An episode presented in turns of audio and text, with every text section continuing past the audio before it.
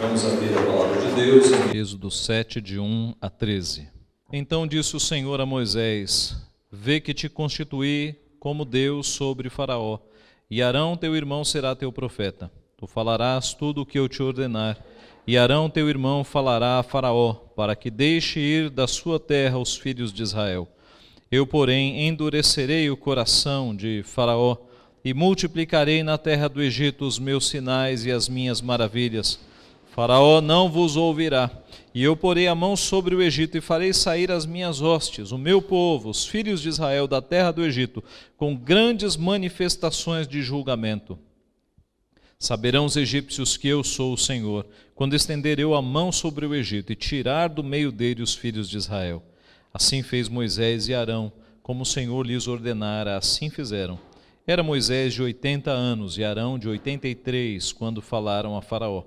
Falou o Senhor a Moisés e a Arão: Quando Faraó vos disser, fazei milagres que vos acreditem, dirás a Arão: Toma o teu bordão e lança-o diante de Faraó, e o bordão se tornará em serpente. Então Moisés e Arão se chegaram a Faraó e fizeram como o Senhor lhes ordenara. Lançou Arão o seu bordão diante de Faraó e diante dos seus oficiais, e ele se tornou em serpente. Faraó, porém, mandou ouvir os sábios e encantadores, e eles, os sábios do Egito, fizeram também o mesmo com as suas ciências ocultas. Pois lançaram eles cada um o seu bordão, e eles se tornaram em serpentes, mas o bordão de Arão devorou os bordões deles. Todavia o coração de Faraó se endureceu e não os ouviu, como o Senhor tinha dito. Vamos orar. Pai Santo, agora nós estamos diante da tua santa palavra. Nós cremos, ó Pai, que a tua palavra é o teu poder, que é criador, que criou todas as coisas, que é transformador, regenerador, santificador. Nós cremos que a tua palavra, como ela mesma nos diz, não volta vazia, antes cumpre tudo aquilo que lhe foi designado. Nós cremos que a tua palavra produz salvação, produz condenação transforma, habilita para toda boa obra, corrige, repreende. A tua palavra é espada de dois gumes. Ó Pai, nós cremos que o Senhor fala por meio de servos finitos, que o teu Santo Espírito opera nesta hora. Pedimos, pois, que seja assim, Pai, que o Senhor transforme a nossa vida, que o Senhor supra a nossa mente com aquilo que o Senhor quer que nós aprendamos e que o Senhor nos habilite para a prática da tua vontade na nossa vida. Abre o nosso coração, os nossos olhos para que compreendamos a tua palavra e dispõe nosso coração para que a pratiquemos. É o que nós pedimos humildemente, em nome de Jesus. Amém. Afinal de contas, quem manda neste mundo? Quem está no controle deste mundo? Alguns dizem que quem manda neste mundo é o dinheiro. É o dinheiro que move o planeta. As coisas funcionam por causa dele. Outros dizem que quem comanda o mundo atual é o país, os Estados Unidos da América. Outros vão dizer que quem manda no mundo é um grupo de milionários que se reúne secretamente para decidir os rumos da humanidade. Outros vão dizer que é o diabo quem manda neste mundo. Se o mundo jaz no maligno, é ele que está no controle. Afinal, quem manda neste mundo? Quem é que está no controle de todas as coisas? Meus irmãos, a resposta certa e sem sombra de dúvidas é Deus. É Deus quem está no controle de todas as coisas. Mas possivelmente alguns objetem: mas se Deus está no controle, por que há tanta fome? Por que há tantos males acontecendo? Por que há guerras? Por que há crianças é, sofrendo é, consequências de milícias e de guerras pelo mundo inteiro, se há um Deus bondoso no controle, por que existe o mal? Porque o mal é algo tão nítido e tão real na nossa vida por vezes. Meus irmãos, nós vemos pela Bíblia inteira e especificamente na história que nós temos aqui diante de nós, que a presença de sofrimento não significa ausência de Deus. Presença de sofrimento não significa ausência de Deus. Nós olhamos para essa história e vemos que a, a soberania de Deus é total sobre o povo de Deus e sobre nações que se levantam contra Deus, como é o caso aqui da, do império chamado Egito. Na época, é o maior império e o seu faraó, um grande imperador. Nós vemos então nesse texto, nós vamos tirar três provas da soberania de Deus aqui nesse episódio. Três provas da soberania total e absoluta do nosso Deus. A primeira prova da soberania do nosso Deus neste texto, ela se mostra no envio de um Salvador. A situação é de sofrimento, é de muito peso nas costas do povo de Deus, que tinha promessas do Senhor, e Deus vai mandar um redentor, Deus vai mandar um salvador. No domingo passado, a igreja viu a história de Deus chamando Moisés para livrar este povo da escravidão, no episódio da sarça ardente, a sarça que queimava e não se consumia. Deus chama Moisés porque ele tem uma aliança com este povo. Deus, ao ver o sofrimento do povo, se lembra das promessas que foram feitas a Abraão, a Isaac e a Jacó. É o Deus da aliança. Deus vê o povo sofrendo na mão dos egípcios. O povo, ele teve um sofrimento crescente na mão dos egípcios. Os egípcios foram oprimindo cada vez mais o povo de Deus. Deus chama Moisés e a sua preparação vai durar 80 anos. 40 anos no palácio 40 anos no deserto, nas terras de Midian. E durante todo este período, o povo continuou sofrendo, durante 80 anos. Mas Deus estava preparando um Salvador. E depois de 80 anos de preparação e de amadurecimento, Moisés é chamado para libertar o seu povo. Está esta idade está relacionada, está registrada aqui no verso 7, Moisés com 80 anos. E é, talvez, irmãos, durante este período, as pessoas já não tivessem mais esperança, já não acreditassem mais que o Deus de Abraão, Isaac e Jacó estivesse olhando para o sofrimento delas. Ora, isso é bem possível de ter acontecido. Quantas vezes você passa por sofrimentos menores na sua vida e vem um pensamento questionando: será que Deus se esqueceu de mim? Será que Deus está cuidando mesmo de mim? Imagine esse povo durante 80 anos no deserto. Ora, o próprio Moisés achou que com 40 anos já era o tempo de libertar os seus conterrâneos, os seus compatriotas.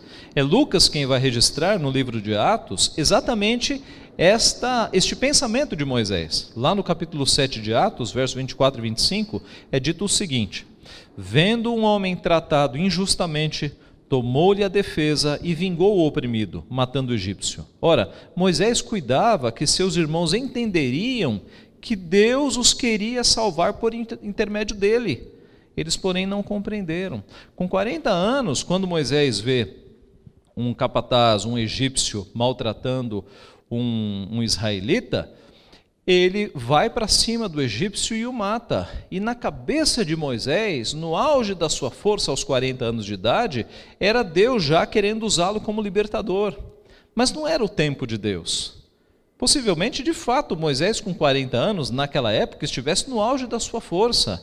Mas Deus queria que o seu povo fosse liberto, não pela força do braço de um homem, mas pelo seu espírito, mas pela força do seu poder. Deus deixa então Moisés chegar até os 80 anos, para que ele vá agora, não na força do seu braço, mas na confiança do seu Deus.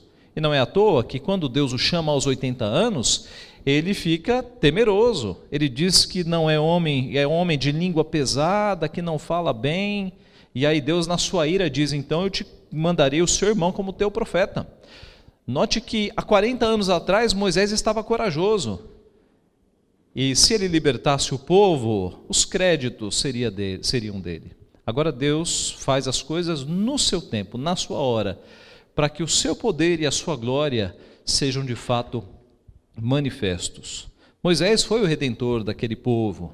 Alguns domingos atrás nós vimos paralelos muito marcantes entre a vida de Moisés e a vida de Jesus.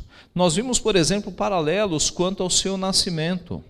A piedade e a pobreza de ambos os pais, os pais de Moisés, os pais de Jesus. A ameaça de morte de um imperador, tanto para Moisés quanto para Jesus. O livramento sobrenatural que Deus deu a ambas as famílias e a ambos os personagens, Moisés e Jesus. Nós vimos que Moisés foi salvo sendo colocado num cestinho de vime. Jesus foi salvo sendo colocado no lombo de um animal e sendo levado para uma terra distante. Nós vimos que ambos tiveram contato com a realeza desde cedo. Nós vimos que o resgate de Moisés foi o resgate do Egito, Moisés sendo salvo do Egito e Jesus sendo salvo para o Egito, para que se cumprisse a escritura: do Egito resgatei meu filho. Quando Jesus volta do Egito, lembram-se, Herodes mandando matar as crianças de dois anos para baixo, José, avisado por sonho, pega sua família e parte para o Egito. E lá do Egito, quando um anjo revela de novo que Herodes havia morrido, ele volta para Israel e cumpre-se a profecia: Do Egito busquei ou resgatei o meu filho. Mateus fez de propósito para mostrar a ligação entre o povo de Deus, o seu primogênito, e Jesus Cristo, o seu primogênito físico. Há paralelos impressionantes entre o tipo e, e a realidade a capacitação de ambos. Nós vimos que Estevão, no discurso aqui de Atos 7, ele diz que Moisés foi educado em toda a ciência do egípcio e é dos egípcios e era poderoso em palavras e em obras. Quanto a Jesus, a mesma expressão é usada no caminho de Emaús por um dos discípulos, que Jesus era varão poderoso em palavras e em obras. Nós vimos que Moisés foi educado para se tornar um rei e virou pastor de ovelhas. Jesus pastoreou durante três anos, pastoreou gente, e ele é o rei dos reis. Moisés, educado em toda a sabedoria do Egito, Jesus, educado de tal forma por seus pais e pelo Espírito Santo, que aos 12 anos as pessoas se admiravam das suas perguntas e das suas respostas, quando ele estava ali no templo, no templo diante dos doutores da lei. No início da vida de Moisés, nós temos paralelos também quanto à sua missão. É dito lá no começo que ele defendeu um mais fraco, o hebreu apanhando, defendeu num segundo momento um outro hebreu que estava apanhando de um conterrâneo e defendeu as filhas do sacerdote de Midian. Jesus Cristo é aquele que nos defendeu e defendeu é um verbo fraco para o que Cristo fez conosco. Nos resgatou, nos livrou do império das trevas, nos livrou da morte eterna. Moisés tem um aspecto de abnegação no seu ministério. A palavra diz, pela fé, Hebreus, Hebreus 11, pela fé Moisés, quando já era homem feito, recusou ser chamado filho da filha de Faraó, preferindo ser maltratado junto com o povo de Deus a usufruir prazeres transitórios do pecado, porquanto considerou o opróbrio de Cristo por maiores riquezas do que os tesouros do Egito, porque contemplava o galardão. Cristo se esvaziou de sua glória, assumindo forma de servo, a si mesmo se humilhou, tornando-se obediente até a morte e morte de cruz. Em troca da alegria que lhe estava proposta, suportou a cruz, não fazendo caso da ignomínia os paralelos são evidentes. Agora, voltando para o nosso texto em Êxodo 7, e daqui para frente nós vamos encontrar paralelos bem interessantes também, entre este redentor do passado que apontava para um redentor muito maior que é Jesus Cristo. Nós vemos que Moisés cumpre os ofícios de Cristo. Moisés, em determinados momentos da sua vida, ele faz o papel de profeta, sacerdote e rei ofícios que são próprios de Jesus Cristo. No nosso texto, versículo 1, observem. Então disse o Senhor a Moisés: Vê que te constituí como Deus sobre Faraó, e Arão, teu irmão, será teu profeta. Veja que forte isso aqui. Vê que te constituí como Deus sobre Faraó. Faraó, na, na nação do Egito, era um semideus. E Deus está dizendo, Moisés, eu estou, colocando você acima de Faraó. Aqui, Moisés, em outras partes, ele cumpre o ofício de rei. Ele é colocado por Deus com total liderança e total governo sobre a situação, um representante imediato de Deus, o ofício de rei. Mais adiante, o ofício de profeta vai se encontrar na vida de Moisés. Ora, ele é aquele por meio do qual a lei de Deus foi passada ao povo. E não houve profeta maior que Moisés, porque ele foi aquele que trouxe mais conteúdo da lei de Deus para o povo. E mais à frente, nós vamos encontrar o ofício de sacerdote sendo encontrado em Moisés. Lembram-se do bezerro de ouro? Deus decidiu acabar com o povo e Moisés colocou-se no lugar do povo. Risca meu nome do livro. Ele se colocou como substitutivo. Ele, ele colocou a sua vida para que Deus não castigasse o povo, ofício, de, o ofício sacerdotal. Então, os paralelos entre Moisés e Jesus são abundantes de forma que o povo, ao presenciar a vida e o ministério de Moisés no passado, eles poderiam ter um vislumbre do redentor maior, de um irmão muito maior que Deus providenciaria no futuro, aquele que seria o verdadeiro rei, o verdadeiro profeta, o verdadeiro sacerdote. Meus irmãos, a soberania de Deus se mostra na história de uma forma é, impressionante. Deus guiando todos os atos, apontando para Cristo, apontando para Cristo. De modo que os principais acontecimentos do Antigo Testamento apontam para alguém maior, apontam para Jesus Cristo, o varão perfeito, o Messias que de fato virá. Nós vemos, em primeiro lugar, então, a primeira prova da providência de Deus aqui no envio de um redentor, de um salvador. A prova maior da soberania de Deus é quando ele manda de fato o redentor final, o salvador final. Uh, dentre outros lugares, quando o povo sofria no cativeiro babilônico, Deus anunciou que viria um menino, um menino nasceria, e o seu nome seria Maravilhoso Conselheiro, Deus Forte, Pai da Eternidade, Príncipe da Paz. Esse menino seria tão maravilhoso que ele não podia ser resumido em um nome, Todos nós, diante de Deus, cabemos num nome. Um nome possivelmente nos defina. Mas essa criança que nasceria seria tão surpreendente que a profecia veio com quatro nomes adjetivados. Ele será maravilhoso conselheiro, Deus forte, Pai da eternidade, Príncipe da paz. Não cabe num nome, precisou de quatro. Tamanha maravilha dessa pessoa que nasceria. E esse livraria o seu povo dos seus pecados. Era um anúncio já na Babilônia, quando o povo estava sofrendo o chicote de Deus, que viria um redentor. O povo que jazia em trevas viria forte luz. E Jesus Cristo foi aquele que veio e disse: Eu sou a luz do mundo. Quem anda em mim não viverá nas trevas. A primeira prova da soberania de Deus se mostra no envio de um Salvador. Nossos irmãos que sofreram no Egito viram isso e nós vimos isso quando Cristo foi enviado para nos salvar. A segunda prova da soberania de Deus está na operação dos milagres. E aqui nós vamos encontrar um verdadeiro confronto de poderes.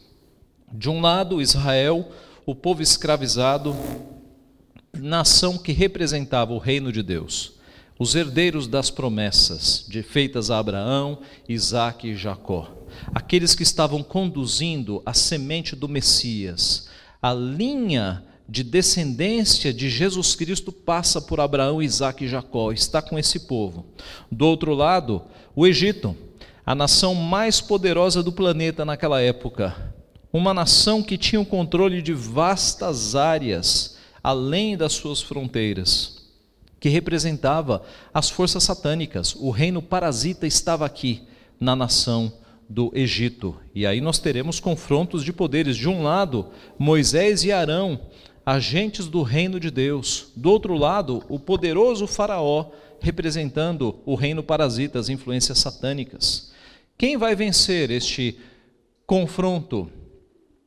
Os humildes Moisés e Arão e um povo cativo ou o poderoso Egito com o grande Faraó?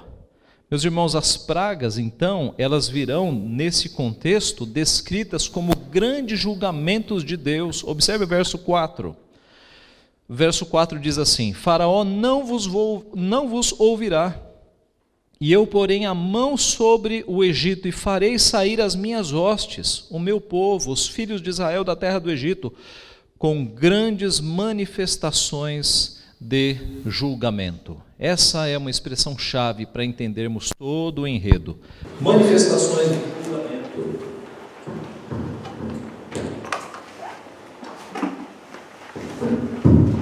Manifestações de julgamento. Deus julgou a Faraó e ao Egito como culpados. O julgamento é: este povo não me segue, este povo é culpado. Meus irmãos, o objetivo primeiro de Deus não era retirar o povo do Egito, mas era exercer julgamento sobre o Egito.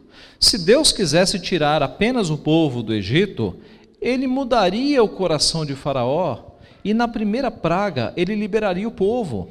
Mas Deus fez o contrário, ele endureceu o coração de Faraó, para que o Egito, que era um povo mau, que era um povo tirânico, que há mais de 80 anos estava oprimindo o povo de Deus sem necessidade, sem justificativa, fosse punido por seus pecados. Aquilo era um julgamento de Deus sobre uma nação, uma nação que se assoberbava como sendo a maior nação da terra, um faraó que se colocava como um semideus.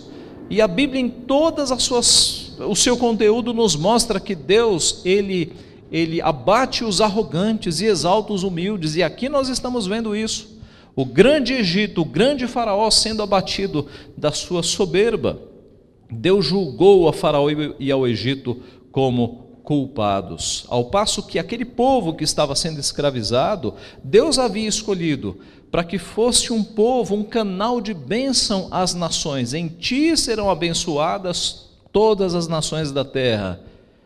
E é por isso que Deus promove esse confronto. Satanás, por meio de Faraó, buscava destruir a descendência da mulher que estava destinado a esmagá-lo. Mais uma vez, mais uma tentativa do diabo acabar com o povo de Deus. Porque acabando com o povo, não nasce o Messias. Nós vimos isso mais à frente na Bíblia. Na verdade, nós vimos mais atrás. Quando Caim mata Abel, já é o diabo querendo estancar a descendência do Messias que esmagará a sua cabeça. Na história de Esther, quando acontecem aqueles fatos e o povo de Deus será esmagado, será aniquilado, é o diabo querendo acabar com o povo de Deus, porque se ele acaba com o povo no Antigo Testamento, não sobra povo para que o Messias nasça e a sua cabeça seja esmagada. Já falamos que a última tentativa do diabo foi Herodes mandando matar as crianças de dois anos para baixo. Ali era de fato o dragão na frente da mulher que está para dar a luz. E Deus avisa e José foge e salva o nascimento do nosso redentor. Nós vemos aqui, meus irmãos, sinais acontecendo. Veja o verso 3. Eu, porém, endurecerei o coração de Faraó e multiplicarei na terra do Egito os meus sinais e as minhas maravilhas. Sempre que aparece a palavra sinal na Bíblia, você deve ficar atento, porque o sinal aponta para algo. Os milagres de Jesus, por exemplo, eles não eram sem sentido. Sempre que Jesus fazia um milagre, ele chamava de sinal, porque apontava para algo. Quando Jesus curava um cego, ele estava sinalizando que ele é a luz do mundo. Quando Jesus dava multiplicava o pão para que as pessoas comessem, ele estava sinalizando que ele é o pão da vida. Quando ele, no seu primeiro milagre, transformou água em vinho, aquilo não foi sem sentido, como um pregador herético famoso um dia desses disse.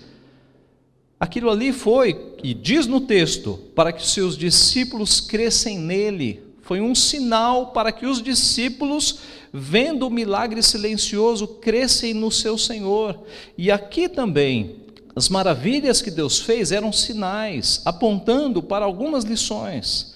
A primeira lição era a autoridade absoluta de Deus sobre a criação. As pragas elas envolveram basicamente a criação de Deus. Elas começaram por elementos da natureza, e foram crescendo para elementos maiores e até chegarem em seres humanos, homens e mulheres.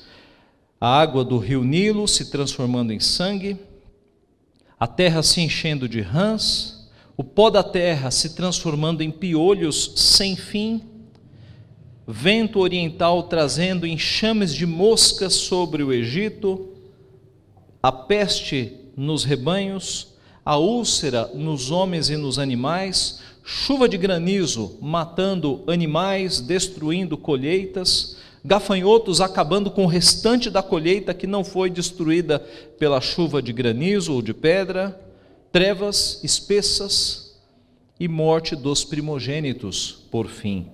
Absoluto controle e soberania de Deus sobre a sua criação. É Deus quem diz: encham de rãs, e as rãs enchem o Egito. E se você analisar a história com calma, algumas vezes o faraó disse: Chega, vou liberar esse povo. E aí Deus foi lá e endureceu o coração. No caso das rãs foi um episódio assim. E Deus fala: Piolhos, multipliquem-se, e o pó da terra vira piolhos. E Deus fala: Moscas, e o Egito enche de moscas. Gafanhotos, diz o texto que a, as plantações ficaram negras de tantos gafanhotos que ficaram nas plantações. É um controle absoluto de Deus sobre a criação.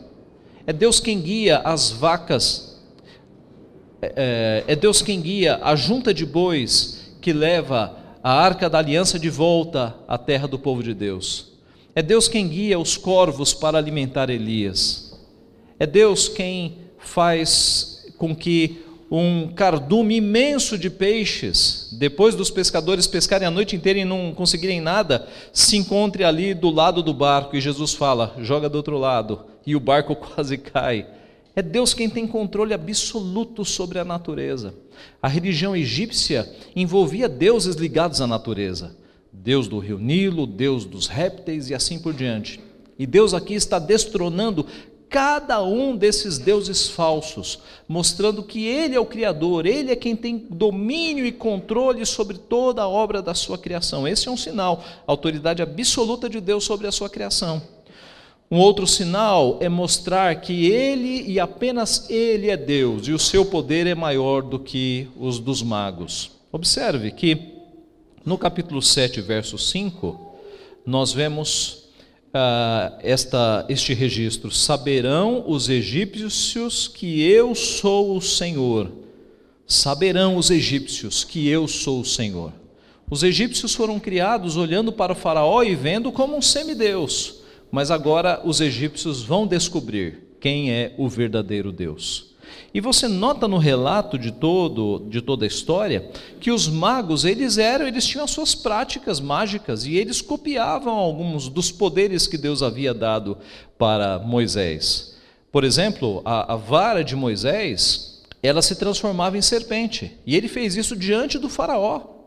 E os magos fizeram o mesmo.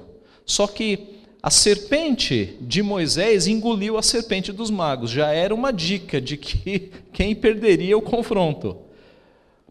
A água em sangue, eles conseguiram copiar também. No capítulo 8, verso 7, é dito que os magos fizeram o mesmo com suas ciências ocultas e fizeram aparecer rãs sobre a terra do Egito. Os magos tinham os seus truques. Possivelmente Deus possibilitou que eles fizessem os truques. Por quê? Porque sempre que os magos repetiam ah, o sinal de Deus, o faraó endurecia o coração. O faraó pensava, é um truque de Moisés. Se os meus magos fazem, é porque Moisés está usando de ciência, não há Deus coisa nenhuma. E aí o coração dele era endurecido. Mas eis que chegou um ponto que os magos não conseguiam mais copiar. Capítulo 8, verso 18. E fizeram os magos o mesmo com as suas ciências ocultas para produzirem piolhos, porém não o puderam, e havia piolhos nos homens e no gado. Piolho eles não conseguiram. E o irônico é com relação às úlceras, capítulo 9, verso 11. De maneira que os magos não podiam permanecer diante de Moisés por causa dos tumores. No caso dos tumores, os magos não estavam nem lá para copiar eles estavam afetados pelos tumores, eles não conseguiram salvar nem a própria pele. É o poder de Deus mostrando total superioridade sobre qualquer obra das trevas, como era bastante comum ali no Egito. Uma terceira lição, um terceiro sinal, a misericórdia de Deus sobre o seu povo. Meus irmãos, muitas das pragas, a maioria delas, não afetou o povo de Deus. O povo de Deus morava numa região ali no Egito chamada Gozen. E algumas das pragas, na maioria, Deus protegeu o seu povo. Capítulo 8, verso 23.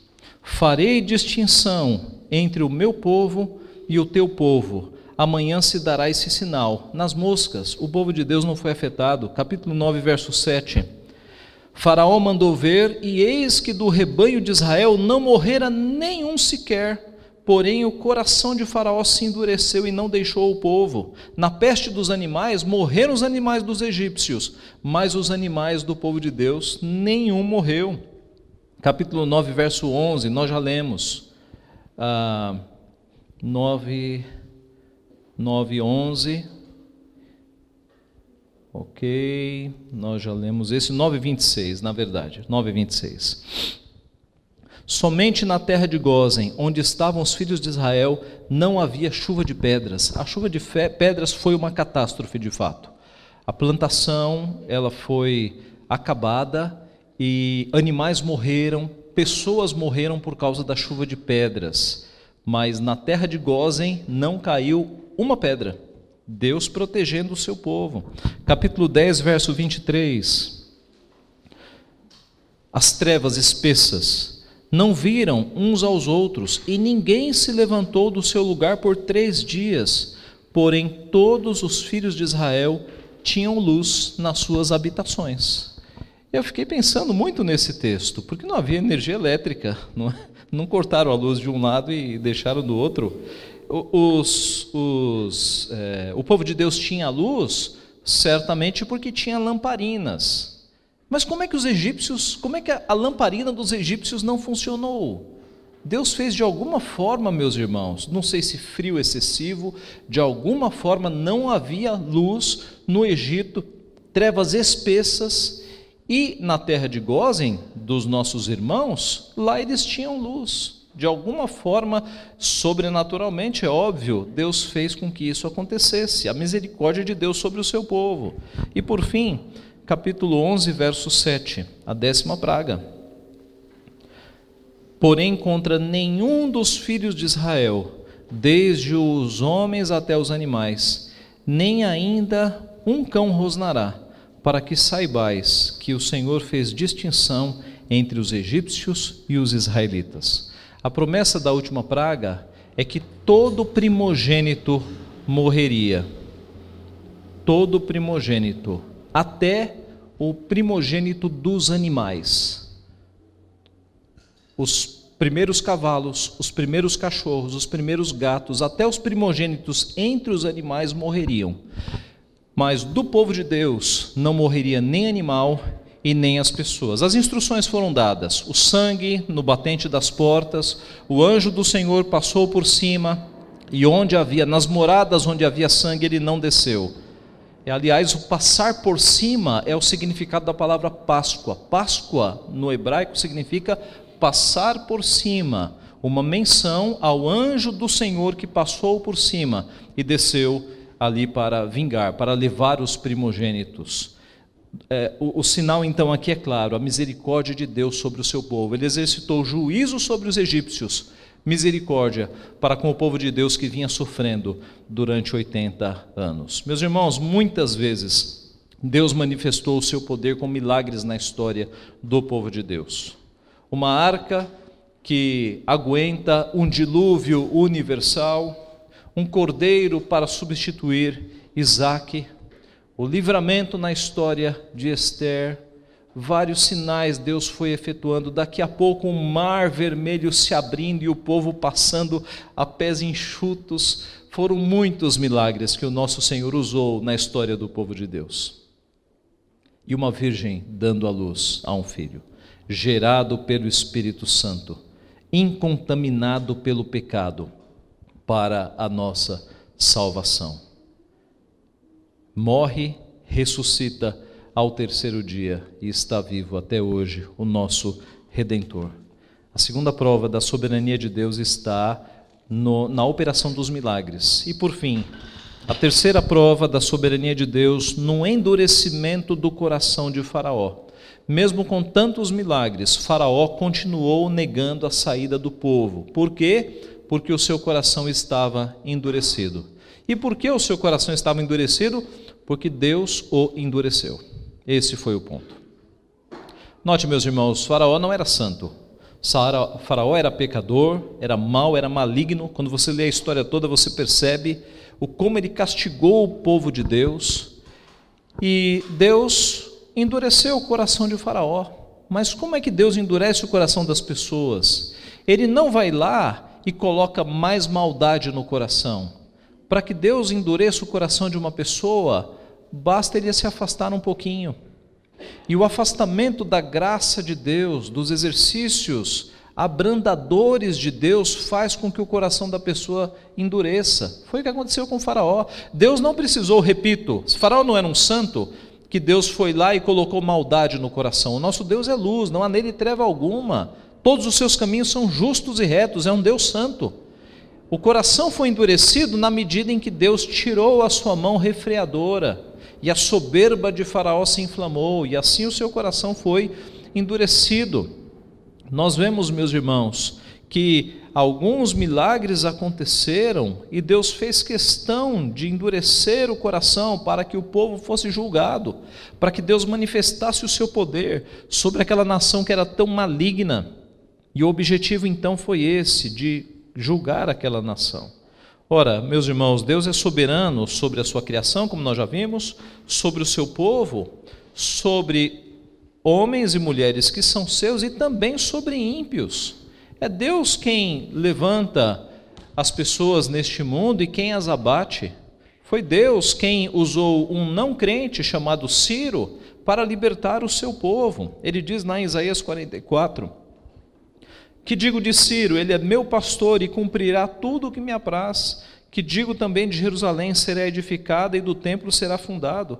Assim diz o Senhor ao seu ungido a Ciro, a quem tomo pela mão direita, para abater as nações ante a sua face. É Deus quem, quem faz com que Ciro, não sendo crente, faça exatamente o que Deus quer. Deus tem controle absoluto sobre tudo e sobre todos. É Deus quem inclina o coração dos reis para que tomem essa decisão ou aquela decisão. Lembra-se da pergunta do início? Quem é que comanda o mundo? É Deus, meus irmãos. Quando caem torres gêmeas, há muito tempo atrás, você não precisa se desesperar, Deus está no controle. Se o ISIS ou qualquer facção terrorista islâmica ameaçar o Ocidente com bombas nucleares, não derrame uma gota de suor de preocupação. Deus está no controle. É Deus quem escreve as linhas deste mundo. Nós não precisamos temer, porque tudo o que Deus escreveu se cumprirá. Ele é o Senhor da história. A Bíblia é um relato evidente de que Deus é quem comanda as nações. É Deus quem abate os vulgos poderosos como este Faraó. Então, uma prova da soberania de Deus está no endurecimento do coração de Faraó. Endureceu o coração da maior autoridade humana daquela época, se julgava um semideus. Lembremos-nos do que Deus fez com Nabucodonosor, que se exaltou, que olhou o seu império e achou grande coisa, e Deus o fez comer a erva do campo. Ele viveu possivelmente alguns meses, a Bíblia não relata o tempo, mas ele agiu como um animal. É Deus quem abate os soberbos, é Deus quem de fato destrona aqueles que se acham poderosos. E aqui com Faraó, bastou ele afastar a sua mão para que o coração de Faraó se tornasse pedra. Nós temos paralelos disso, desse ensino nas Escrituras. Romanos capítulo 1, por exemplo, quando é dito ali é, que por conta dos pecados Deus os ah, Deus os entregou às paixões, ali o verbo é exatamente esse, é um verbo de entrega. Aliás, é um verbo judicial, é uma palavra técnica do direito. É o paradidomi. Paradidomi. Deus os entregou. No capítulo 1 de Romanos, três vezes você encontra essa expressão Deus os entregou, os entregou, os entregou. É quando uma civilização, uma sociedade está tão pecaminosa, tão blasfema, tão longe dos caminhos de Deus, que a pior coisa que Deus pode fazer é essa: entregar. Por causa disso, Deus os entregou às paixões mundanas, homem com homem, mulher com mulher. Esse aumento, meus irmãos, do homossexualismo no planeta, não sei se você reparou, é julgamento de Deus. Não é descontrole de Deus, é julgamento. Romanos 1 explica o aumento do, do homossexualismo no planeta. Quando um povo para de buscar prazeres espirituais, quando um povo para de olhar para Deus, o que resta é a carnalidade e o julgamento do Senhor. Por causa disso, Deus os entregou. É, alguém já disse que a pior coisa que Deus pode fazer com uma nação é dizer: faça-se a tua vontade, façam o que vocês querem. Quando Deus entrega, quando Deus abandona. E foi isso o que Deus fez com o Faraó. Ele se afastou o coração de Faraó enrijeceu como pedra, e o seu potencial de pecado foi ao máximo, a sua soberba, a sua ira, a sua blasfêmia, e por isso ele reteve o povo. Mas um Deus soberano controlando aquele que se julgava o maior do universo. Meus irmãos, quem é que está, afinal, mandando neste mundo? Quem está no controle? O Deus de Israel, Yahvé, o grande eu sou ele fez o mundo. Ele tem controle absoluto sobre todas as criaturas. De modo que, num aspecto maior, quando notícias, quando notícias aparecem no noticiário, na mídia, notícias um pouco assustadoras, não se assuste. Não, é, não descreia que Deus está no controle, porque Ele está no controle.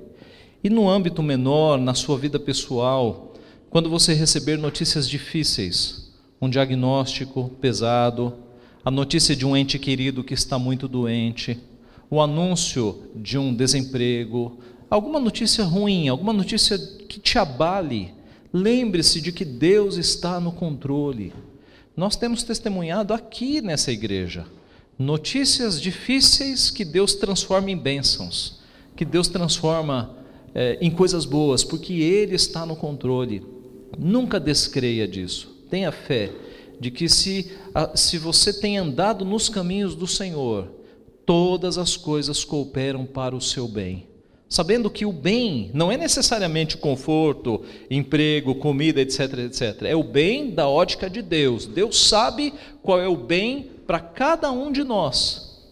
O bem para muitos de nós é passar a vida com o saldo não fechando a conta no banco, sabia? Para alguns de nós, esse é o maior bem que Deus pode produzir na nossa vida. Porque se a nossa conta fosse estivesse sempre no azul, nós estaríamos longe de Deus. Então Deus sabe o que é o bem para cada um de nós. E ele nos dá as nossas aflições, aquelas que nós temos, embaixo do seu controle, de modo que nós as suportemos e de modo que elas produzam em nós aperfeiçoamento. É o ferreiro desentortando a espada.